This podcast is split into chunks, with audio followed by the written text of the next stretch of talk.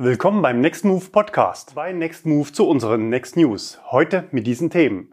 Neues Modell bei Mercedes, Wallboxen im Test, E-Autos günstiger als Verbrenner, das Ende einer Legende, Porsche Macan wird elektrisch, R-Königschau und Neues von Next Move. Neues Modell bei Mercedes. EQT Konzept heißt eine diese Woche von Mercedes vorgestellte Studie.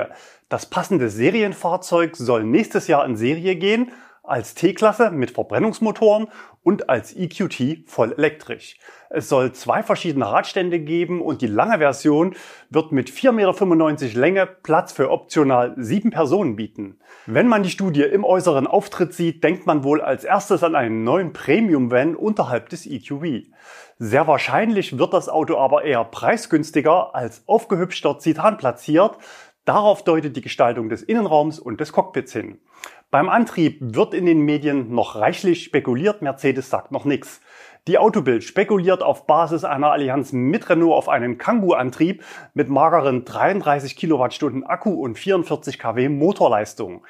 ElectrifNet vermutet entweder den Antrieb der nächsten Generation Kangoo, dann mit immerhin 44 Kilowattstunden, oder den 140 Kilowatt starken Antrieb aus dem EQA mit dann 66,5 Kilowattstunden. Wir sind gespannt, wohin die Reise geht. Eher günstig und für die Stadt oder etwas teurer und langstreckentauglich. Wallboxen im Test. Letzte Woche hatten wir über eine weitere Aufstockung des KfW-Programms für Wallboxen an privaten Stellplätzen berichtet. 900 Euro Fördergeld winken pro Ladepunkt. Neben der Frage der Lieferbarkeit stellt sich natürlich auch die Frage, welche Wallbox wählen. Wir von Nextmove geben hier immer gerne Antworten auf brennende Fragen und sagen auch gerne unsere Meinung zu Themen. Beim Thema Wallbox wird es aber echt schwer. Die Liste der förderfähigen Wallboxen ist in den letzten Wochen fast explodiert und umfasst aktuell 180 Hersteller mit zum Teil jeweils mehreren verschiedenen Wallboxen. Da hat man nicht nur als Kunde die Qual der Wahl, sondern auch als Tester. Und einen Test von immerhin sechs förderfähigen Wallboxen hat aktuell der ADAC gemacht. Bei der Auswahl der Testkandidaten setzt der ADAC dabei auf ähnliche Kriterien, wie wir sie in unserem Wallbox-Video euch mit auf den Weg gegeben hatten, nämlich Aufgeführt auf der KfW-Liste der förderfähigen Wallboxen, 11 Kilowatt Ladeleistung, fest angeschlagenes Typ-2-Kabel für besseres Alltagshandling, integrierter DC-Fehlerstromschutz, das spart Kosten und Platzbedarf in der Vorinstallation. Und weiter. Zugriff auf Wallbox-Funktionen oder und Informationen per Smartphone-App, Preis unter 1200 Euro. Und Lieferbarkeit zum Testzeitpunkt. Getestet wurden die Wallboxen in fünf Kriterien, nämlich Lieferumfang und Montage, Sicherheit, Funktion, Ausstattung und App.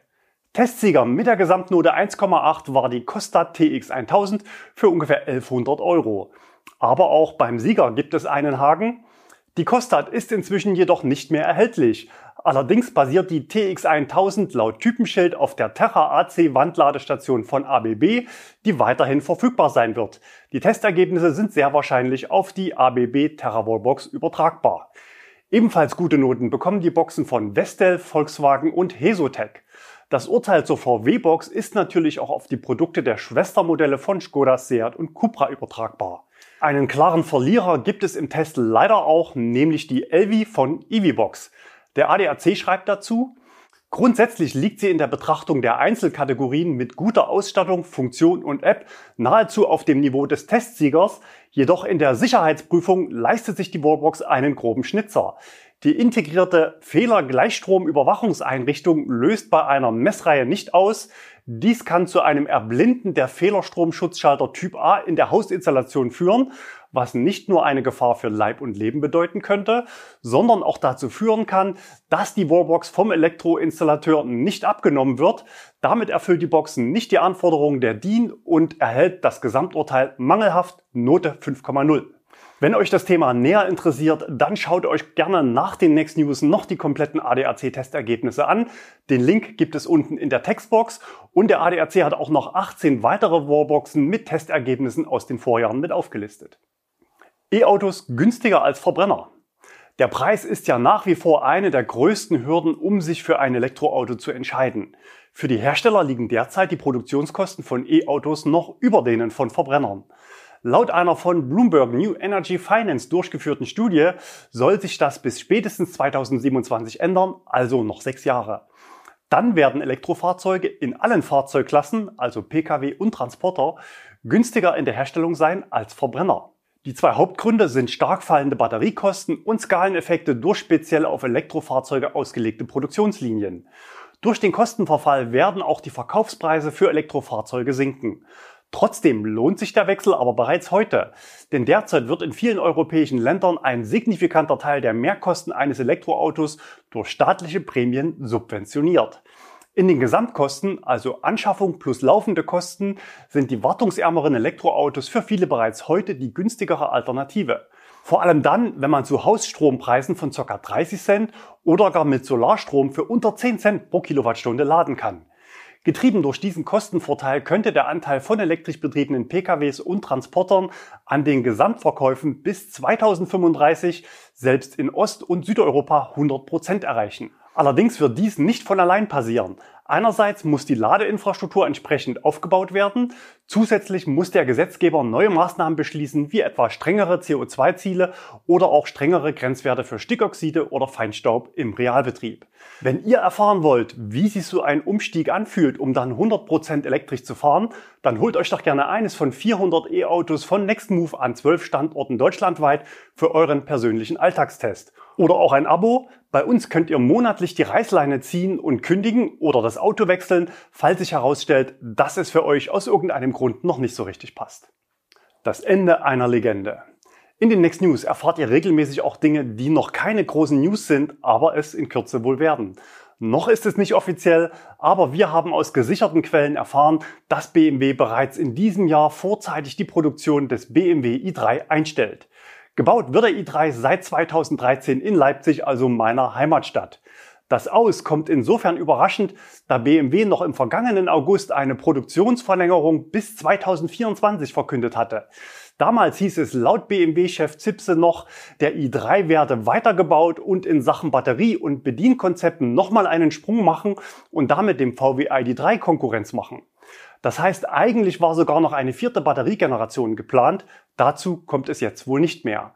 Die Nachricht zum vorzeitigen Ende des i3 kommt insofern überraschend, da die aktuellen Verkaufszahlen für so einen Klassiker nicht schlecht sind. Im ersten Quartal lag er in Deutschland auf Platz 7. Aber ein Teil des Erfolgs war zuletzt auch über Rabatte und hohe garantierte Restwerte in der Leasingkalkulation erkauft. Wenn euch das Auto interessiert, dann testet ihn gerne mit uns, zum Beispiel aktuell auch zum Aktionspreis in der Monatsmiete. Den Link zu unseren Aktionsangeboten findest du unterm Video in der Textbox. Offiziell bestätigt ist das Ganze noch nicht, aber es zeigt doch, dass BMW noch auf der Suche nach der passenden Elektrostrategie ist und sich diese Strategie seit dem letzten Sommer nochmal verändert hat. Was nach Abschied klingt, ist aus unserer Sicht eher ein Zeichen, dass man bei den anderen Modellen mehr aufs Tempo drückt und man den i3 als Stadtflitzer nicht mehr länger als CO2-Quotenerfüller benötigt. Wir gehen davon aus, dass im Jahr 2030 mindestens 50 Prozent der Fahrzeuge, die wir weltweit an unsere Kunden ausliefern, voll elektrisch sein werden. So Michael Nikolaides, Leiter Planung und Produktion Motoren und E-Antriebe. Entsprechend erweitern wir konsequent unser Produktionsnetzwerk für elektrische Antriebe. Das heißt, auch am Standort Leipzig geht es natürlich nahtlos elektrisch weiter. Zum Monatsbeginn startete BMW dort die Batterieproduktion für die Fahrzeuge der fünften Generation E-Fahrzeuge von BMW. Das heißt konkret für die neuen Modelle BMW iX und BMW i4. Wenn die Einstellung des i3 für dich eine Info ist, die du woanders noch nicht gehört hast, dann wäre diesmal wieder ein klarer Anlass für ein Kanalabo, falls du noch keins hast. Wir haben die 100.000 fest im Blick und stehen aktuell bei knapp 93.000. Bereits verfügbar ist ja der BMW iX3, den wir diese Woche zum ersten Mal hier auf dem Kanal in einem Test mit dabei hatten. In unserem Autobahn-Stromfresser-Vergleich hat er sich im Vergleich mit vier weiteren E-Autos trotz seines hohen Aufbaus ziemlich gut geschlagen. Zum Warm-up vor unserer Testfahrt durfte ich das Auto noch ein paar Runden auf der Teststrecke am Porsche-Werk in Leipzig bewegen. Wenn ihr das Video noch nicht gesehen habt, dann schaut es euch im Anschluss gerne noch an. Mit dabei auch ein Marktcheck zu Preisen für schnelles Laden im direkten Vergleich zu den Kosten für Teslas am Supercharger. Und das Stichwort Porsche Teststrecke bringt uns direkt zum nächsten Thema. Porsche Macan wird elektrisch. Dass er kommt, war ja schon bekannt. Der Projektstart liegt bereits vier Jahre zurück und jetzt startet die Erprobung von Prototypen im realen Umfeld, also auf der Straße. Porsche zeigt diese Woche nicht nur Bilder der ersten Testwagen, sondern gibt auch Einblicke in die Entwicklung von Fahrzeugen. Neben den klassischen Prototypen gibt es auch 20 digitale Prototypen für Simulationen in den verschiedenen Entwicklungskategorien wie zum Beispiel Aerodynamik, Energiemanagement, Bedienung oder Akustik. Die physischen Prototypen entstehen natürlich in Handarbeit und werden im Prozess natürlich regelmäßig umgebaut und auf den aktuellen Stand gebracht. Das kompakte SUV soll laut Porsche das sportlichste Fahrzeug in seinem Segment werden. Das Auto kommt übrigens wie der Taycan mit einem 800 Volt System, um auch beim Schnellladen Bestwerte zu liefern. Vermutlich gibt es noch etwas mehr Reichweite. Also Augen auf, wenn ihr den Makan oder andere Prototypen erwischt, dann sendet uns eure Bilder gerne an insider@nextmove.de, damit wir sie hier auf dem Kanal mit allen Zuschauern teilen können. R Königschau, diese Woche sind Sie wieder mit dabei. Wir starten mit einer Sichtung von Justin aus Wolfsburg. Das Auto zeigt klar ein Mitglied der ID-Familie. Passendes Klebeband in Wagenfarbe verdeckt noch eine ganze Reihe von Details. Vermutlich handelt es sich um einen ID5, den VW im Volltarnkleid vor zwei Wochen am Rande der ID4 GTX Präsentation bereits mit geteasert hatte. Anderes Auto, gleiches Modell, anonymer Einsender, erwischt auf der A1. Dort war der ID5 unterwegs in Begleitung von zwei ID3. Das ist insofern bemerkenswert, da solche Vorserienfahrzeuge sonst eher von fossilbetriebenen Fahrzeugen begleitet werden. Neues von Next Move. Diese Woche haben wir für euch ein kleines Auto für kleines Budget zum Testen. Den VW E-Up gibt es aktuell in der Wochenaktion ab 129 Euro an unseren Standorten Arnstadt, Berlin, Nürnberg und Leipzig, solange der Vorrat reicht. Danke fürs Zuschauen, gerne auch nächste Woche wieder. Bis dahin, bleibt gesund und fahrt elektrisch.